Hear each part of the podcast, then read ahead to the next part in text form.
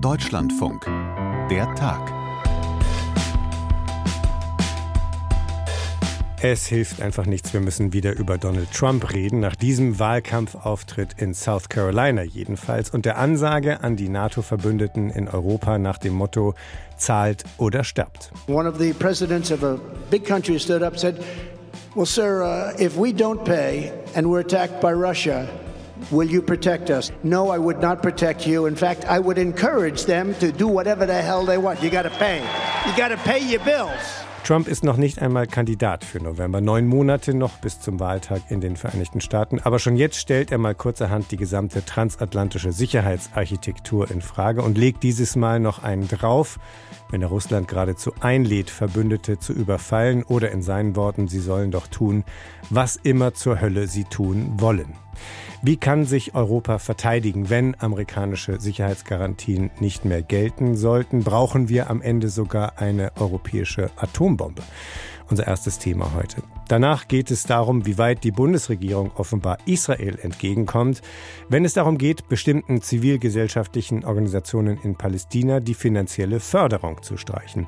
Darüber hat FAZ-Nahostkorrespondent Christian Mayer in Tel Aviv recherchiert und erzählt ausführlich, hier in der Tag für diesen 13. Februar 2024. Ich bin Jasper Barenberg. In der Leitung ist Markus Pindor, unser Korrespondent für Sicherheitspolitik in Berlin. Grüß dich, Markus. Guten Tag. Markus, wir haben gerade Donald Trump noch mal gehört. Trotzdem, schon als Präsident im Weißen Haus hatte Trump damals ja schon gedroht, aus der NATO auszusteigen und es dann doch am Ende gelassen. Warum ist diese Bemerkung jetzt so explosiv oder warum wird sie als so brisant wahrgenommen, wenn man sich die Reaktionen anschaut? Also Donald Trump ist bekannt für sein erratisches Gehirn, aber man kann bei ihm tatsächlich einige Grundlinien feststellen. Und eine dieser Grundlinien ist die grundsätzliche Skepsis gegenüber allen Bündnissystemen, der die USA angehören.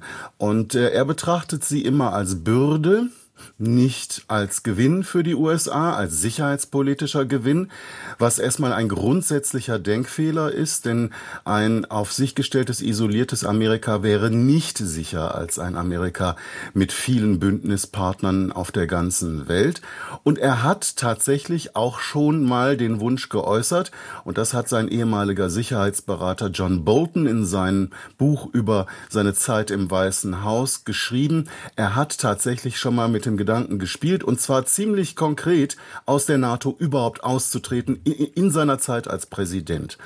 Und John Bolton sagte, er konnte ihm das nur mit Mühe ausreden.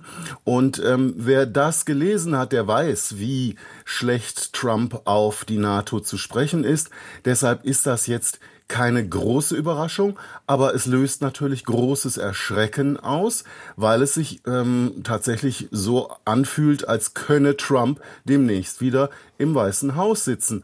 Und das wäre natürlich eine grundsätzliche Katastrophe, besonders für die Europäer kommt hinzu, dass sich mit Russlands Angriffskrieg auf die Ukraine die gesamte Sicherheitslage und auch die Situation für die NATO noch einmal ganz fundamental geändert hat?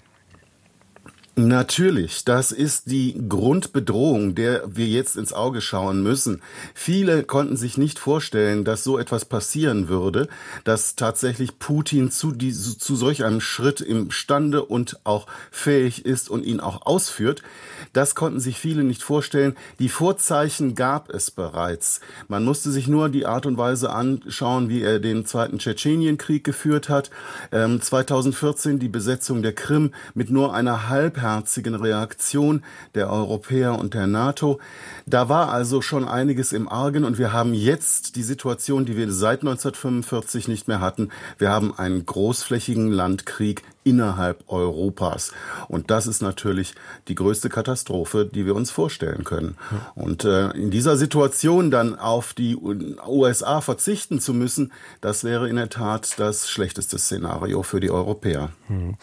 Bei uns wird ja schon länger auch darüber diskutiert, wie man die Verteidigungsausgaben auf Dauer gewährleisten kann. Jetzt kommt sozusagen diese unmittelbare Drohung von Trump, der ja erstmal noch Präsident werden muss. Wer weiß das schon, heute neun Monate vor der Wahl. Aber das kommt alles jetzt noch hinzu. Wo stehen wir da in dieser Debatte? Wie können, wie müssen wir die Bundeswehr auf Dauer finanziell ausstatten?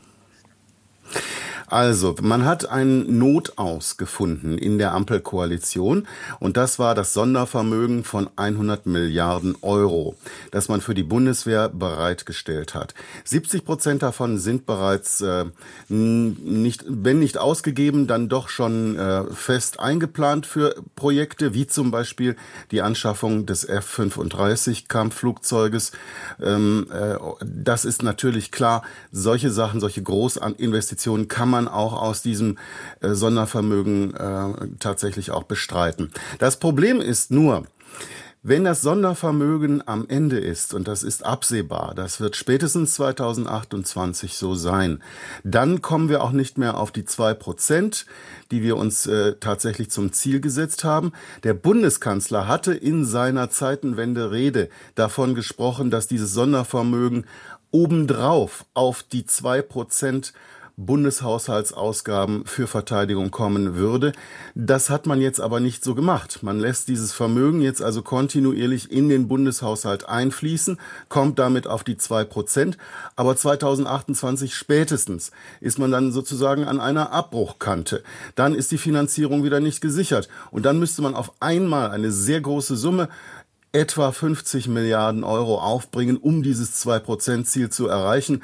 Man hat das Problem also ein wenig vertagt. Das muss man ganz klar sagen. Und wenn wir uns diesen Betrag, den du genannt hast, noch mal einen Augenblick vor Augen führen, 50 Milliarden Euro pro Jahr würden dann fehlen für eine Finanzierung der Bundeswehr. Und wir erinnern uns noch, Gerade eben hat die Koalition mit Ach und Krach und am Rande der Koalitionskrise und des Zerfalls derselben über einen Betrag von weniger als 17 Milliarden gesprochen für einen Haushalt und die großen Schwierigkeiten, die das bedeutet hat, das irgendwie zusammenzukriegen. Also das ist eine, einfach eine Zahl, die die Bundesregierung vor eine riesengroße Herausforderung stellt, oder? Das ist aber auch eine Aufgabe, die nicht abgewiesen werden kann. Die Aufgabe stellt sich nun einmal, das ist da klar, das ist eine große Aufgabe und das ist eine gesamtgesellschaftliche Aufgabe. Die wird man äh, wahrscheinlich nur auch zusammen mit der Opposition lösen können und ähm, das wäre eigentlich am besten so. Ähm, ich nehme mal an, dass die Ampelregierung aber darauf verzichten wird und das Problem an eine nächste Bundesregierung weiterreichen wird. Und man wird dann sehen müssen, wie man mit dem Problem umgeht. Nur, dass, sie, dass wir vor einer existenziellen Situation stehen, nämlich, dass Putin Krieg führt gegen ein europäisches Land, das an unsere äh, östlichen Nachbarn grenzt, dass Trump eventuell, falls er gewählt wird, wir wissen das in der Tat alle noch nicht, den Beistandsvertrag der NATO, den Beistandsartikel der NATO aufkündigen würde. Das sind existenzielle Fragen. Wenn wir uns dagegen nicht wappnen, wenn wir uns dagegen nicht wappnen mit einer guten Abschreckung, mit einer militärisch glaubwürdigen Abschreckung, dann tatsächlich gehen, steigen die Wahrscheinlichkeit für einen weiteren Krieg in Europa. Und das können wir einfach nicht äh, in Kauf nehmen. Und deswegen muss da eine Lösung her. Und wie gesagt, es ist eine gesamtgesellschaftliche Aufgabe.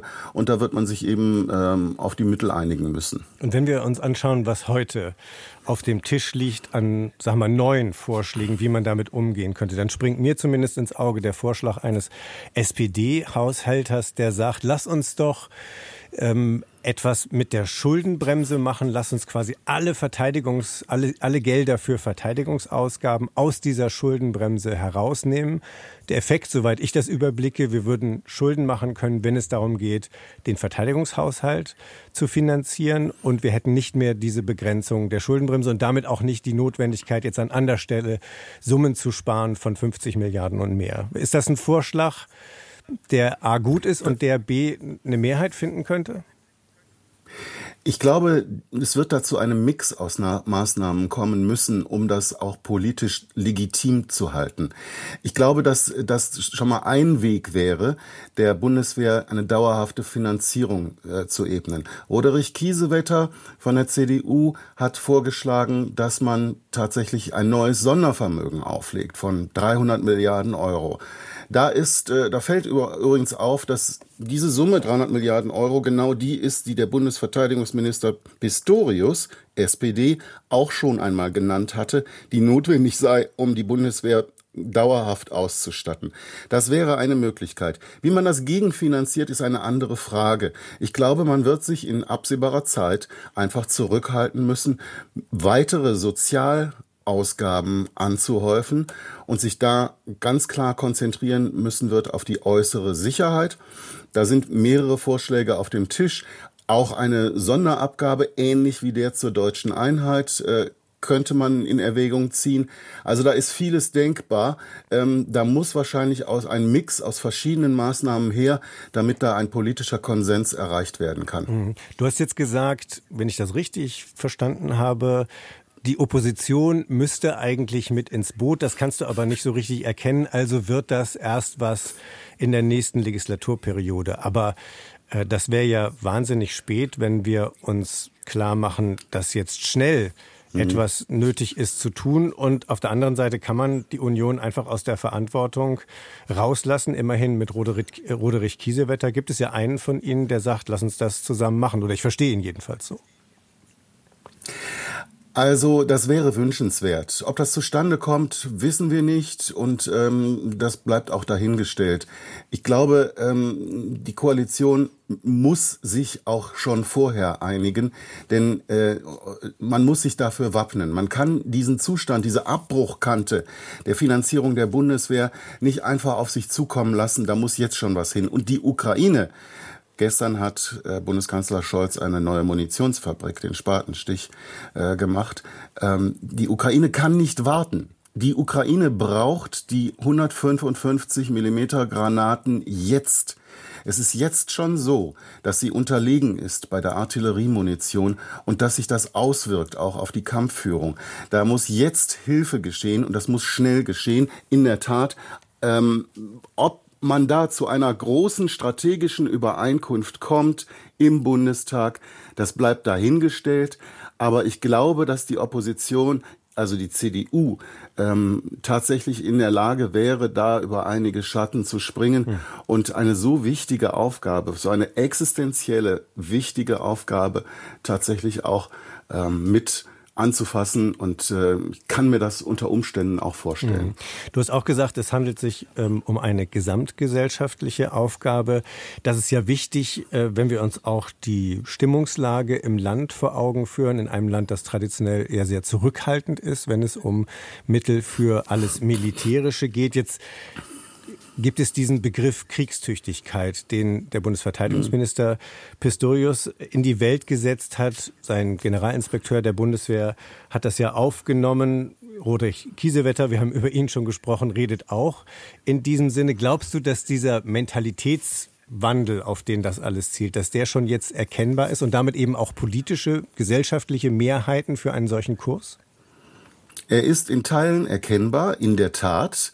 Wir hören das raus, bei den, besonders bei Boris Pistorius, der sich da mh, hm, so weit rauswagt, wie er es machen kann, ohne den Kanzler zu brüskieren.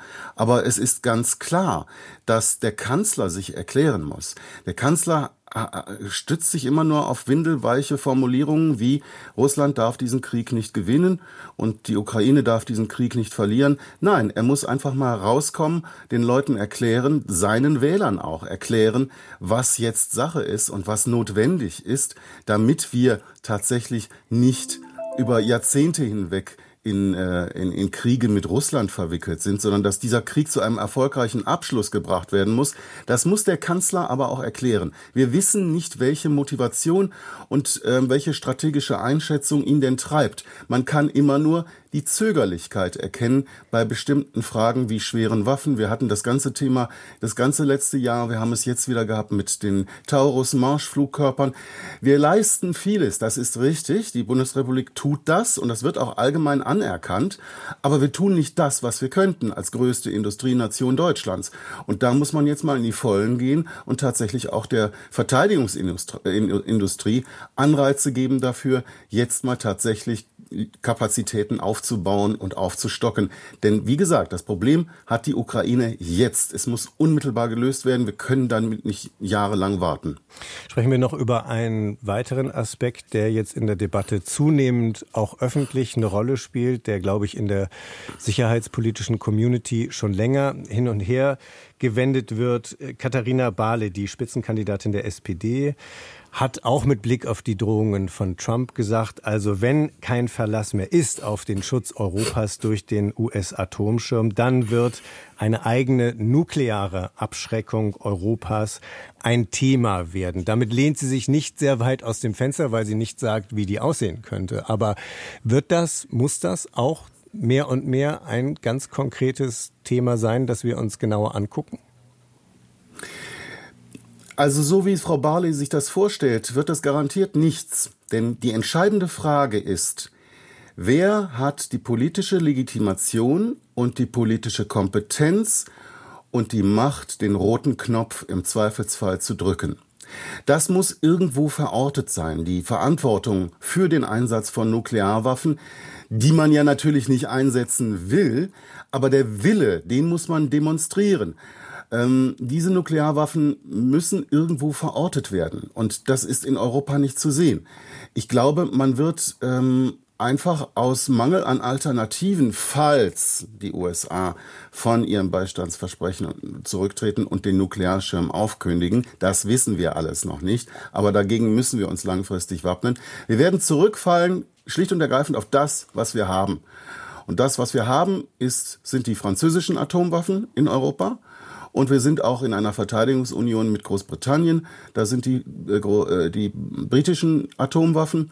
Und ähm, viele Experten sagen, das ist zu wenig, um glaubwürdig zu sein.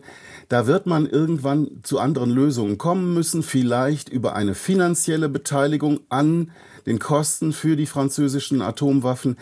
Es war schon zu erkennen bei Präsident Macron, dass er bereit ist, dazu in solche Gespräche einzutreten. Die deutsche Bundesregierung hat das zunächst einmal abgelehnt, weil wir uns in der Tat offiziell noch auf den ähm, auf den amerikanischen Nuklearschirm verlassen und weil wir in der nuklearen Teilhabe uns befinden. Ähm, wir könnten im Zweifelsfall auch Atomwaffen von den Amerikanern bekommen im Rahmen dieser Teilhabe, wie andere europäische Länder auch. Das sind also verschiedene, ähm, sag ich mal, Facetten der Abschreckung, der nuklearen Abschreckung. Da will Deutschland natürlich nicht austreten, ähm, weil die Wahlen da an der Wand stehen.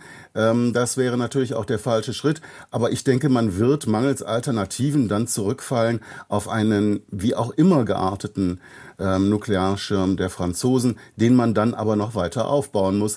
Das übrigens bringt auch gewaltige Kosten mit sich. Mhm, und wenn ich es richtig sehe, dann hat Emmanuel Macron, der französische Präsident, dieses Angebot gemacht. Also jedenfalls das Angebot über einen, mhm. über so einen europäischen Nuklearschirm zu sprechen. Ich habe das aber auch immer so verstanden, dass er auch immer das Signal gegeben hat am Ende, weil du vom roten Knopf gesprochen hast, der bleibt und muss in jedem Fall in Paris bleiben. Das heißt, so etwas wie eine geteilte Verantwortung, eine europäische Verantwortung siehst du nicht in nächster Zeit, sondern wenn überhaupt, dann äh, quasi das Deutschland, das andere Länder, dass die europäischen Länder äh, sich unter den französischen Schirm stellen, aber die Souveränität Frankreichs über ihre Forste Frappe bleibt.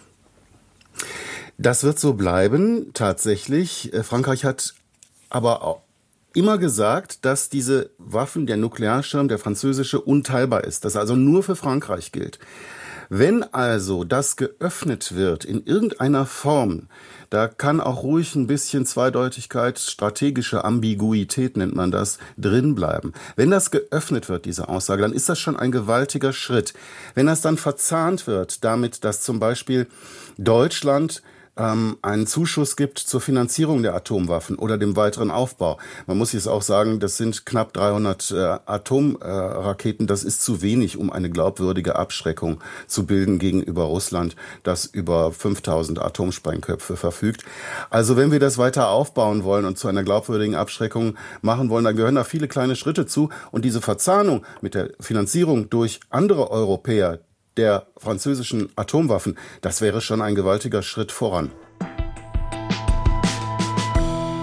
Die UNRWA unter Verdacht, das Palästinenserhilfswerk der Vereinten Nationen im Zwielicht. Das war gestern hier Thema in der Tag. Zum einen gibt es ja weiter den Verdacht, dass einige Mitarbeiter des Hilfswerks aktiv an den Angriffen der Hamas am 7. Oktober in Israel beteiligt waren.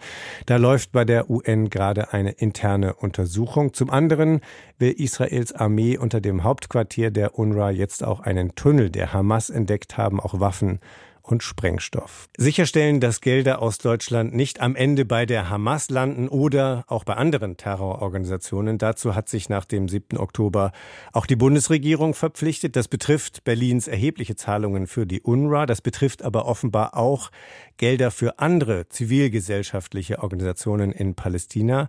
Und da hat mein Kollege Christian Mayer, der Nahostkorrespondent der Frankfurter Allgemeinen Zeitung, jetzt etwas, wie ich finde, sehr bemerkenswertes herausgefunden. Demnach kappt die Bundesregierung ihre finanzielle Unterstützung für eine Reihe von palästinensischen Hilfsorganisationen, obwohl sie auch nach intensiver Prüfung keinen Hinweis auf einen Missbrauch von Geldern feststellen konnte. Das wollen wir uns genauer anschauen. Und deshalb ist Christian Mayer jetzt in Tel Aviv in der Leitung. Hallo, grüß dich, Christian. Hallo Jasper. Für alle, die deinen Artikel jetzt noch nicht oder noch nicht gelesen haben, es gibt keinen Hinweis auf irgendeinen Missbrauch und trotzdem stoppt die Bundesregierung, stoppt das Bundesministerium für wirtschaftliche Zusammenarbeit einerseits und das Auswärtige Amt andererseits Gelder für einige Organisationen. Ist das gewissermaßen der Dreh- und Angelpunkt deiner Recherchen? Ja, darum geht es. Denn ich fand bemerkenswert, dass diese Zahlungen nun offenbar eingestellt werden, beziehungsweise eine weitere Förderung nicht möglich ist, obwohl da zwei Dinge äh, obwohl es da um zwei Dinge geht, die eigentlich gar nichts miteinander direkt zu tun haben.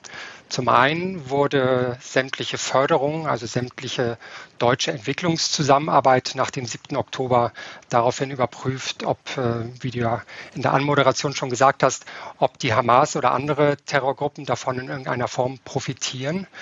Und zum anderen gibt es hier sechs zivilgesellschaftliche Organisationen äh, im Westjordanland, vor allem Menschenrechtsorganisationen, die nun nicht mehr weiter gefördert werden können, was ähm, ein Punkt ist, der schon seit einigen Jahren äh, zwischen Deutschland und Israel umstritten ist. Aber eben die Überprüfung durch das BMZ hat äh, nicht ergeben, dass es da tatsächlich irgendeinen Missbrauch gegeben hätte. An welcher Stelle soll denn jetzt gespart oder gestrichen werden. Du hast sechs Organisationen im Westjordanland genannt.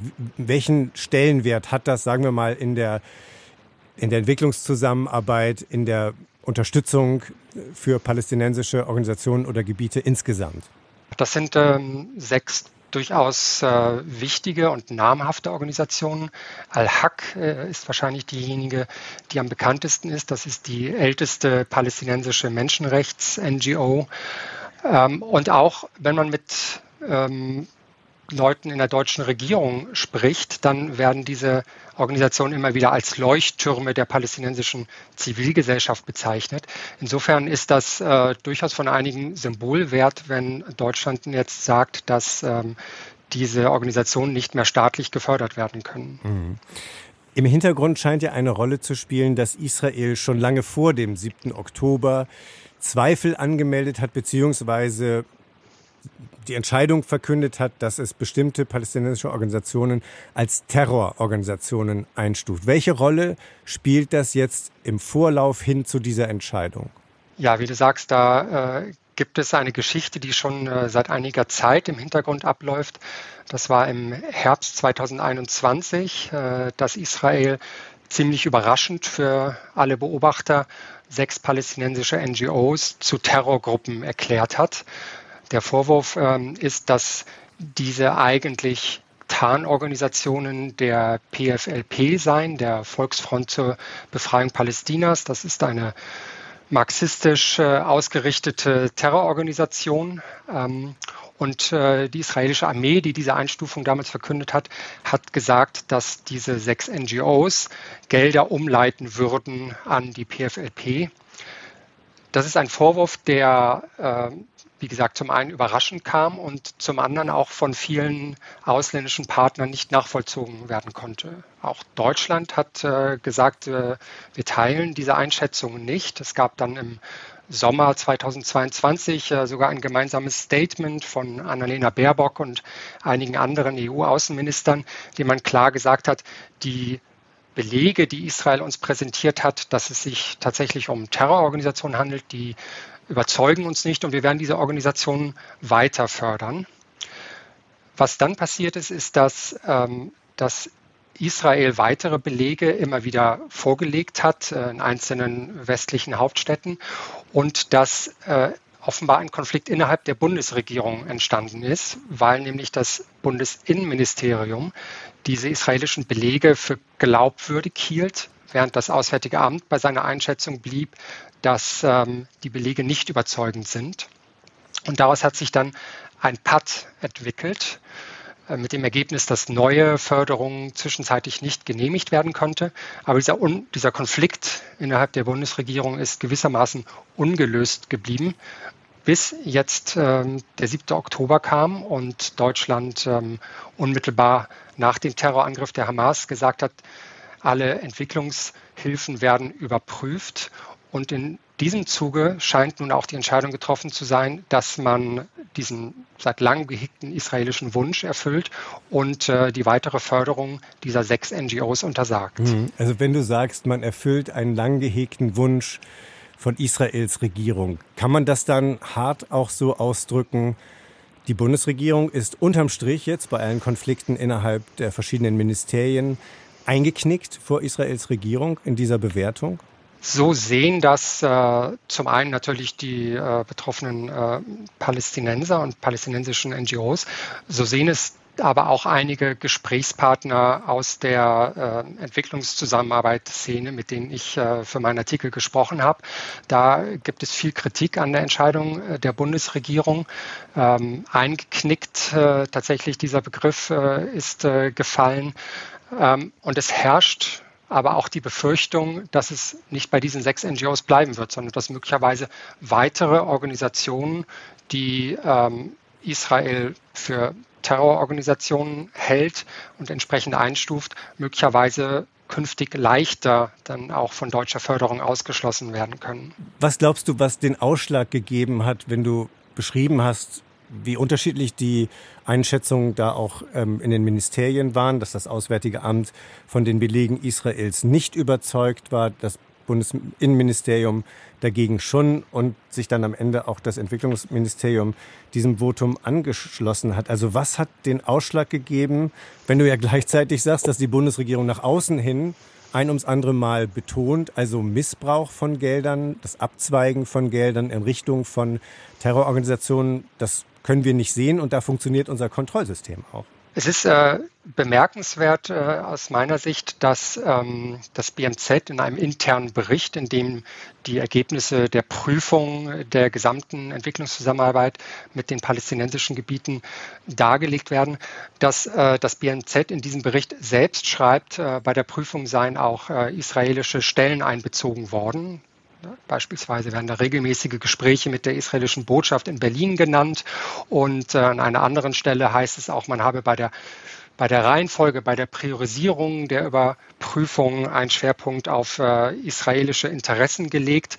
Ähm, das heißt also, dass die Bundesregierung da durchaus in engem Austausch mit äh, Israel gehandelt hat, obwohl es ja nicht um israelische Organisationen geht, sondern um palästinensische, also im besetzten Gebiet. Und ähm, auch das ist ein Punkt, äh, an dem ich äh, starke Kritik von meinen Gesprächspartnern gehört habe. Ähm, manche Beobachter sagen, dass, ähm, dass dieser ganze Vorgang, dass die sechs NGOs äh, vor zweieinhalb Jahren als Terrororganisationen äh, eingestuft worden sind, dass es ähm, Israel dabei nicht zuletzt auch darum ging, die Kontrolle darüber zu gewinnen, ob und in welchem Maße die noch Fördergelder aus dem Ausland erhalten.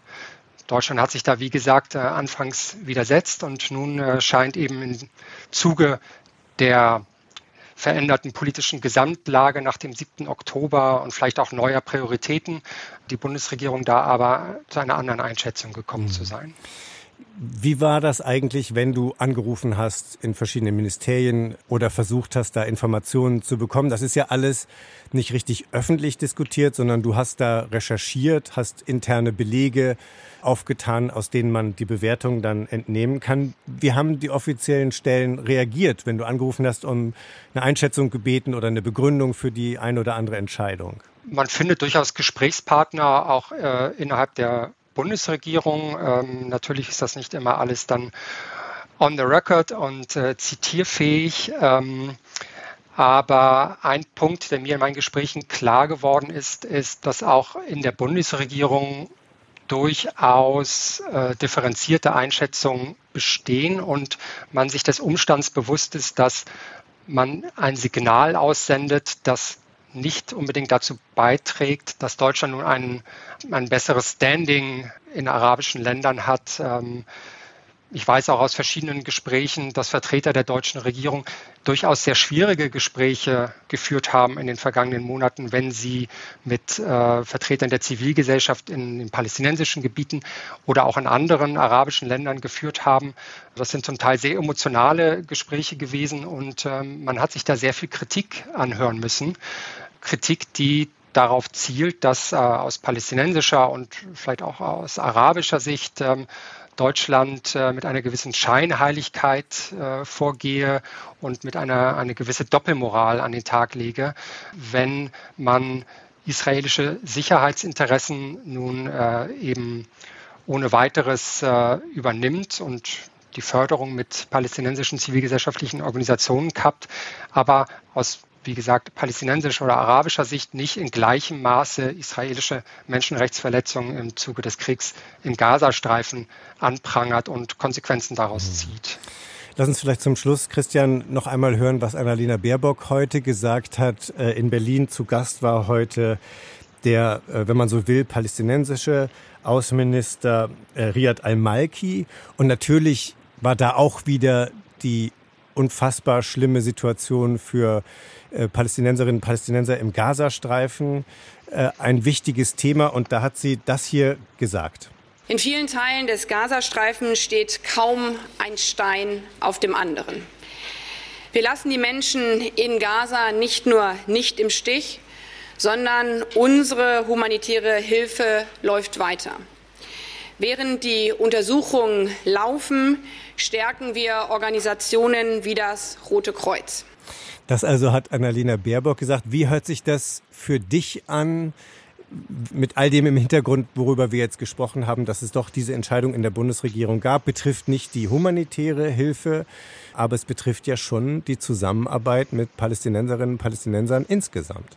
Ja, und äh, ein Punkt, der vielleicht in dem Zusammenhang ähm, noch einmal der Erwähnung wert ist, ist, dass die, äh, die NGOs, äh, um die es da nun in dieser Entscheidung ging, ähm, ja vor allem im Menschenrechtsbereich arbeiten. Und das heißt, dass die viel und auch scharfe Kritik an Israel üben.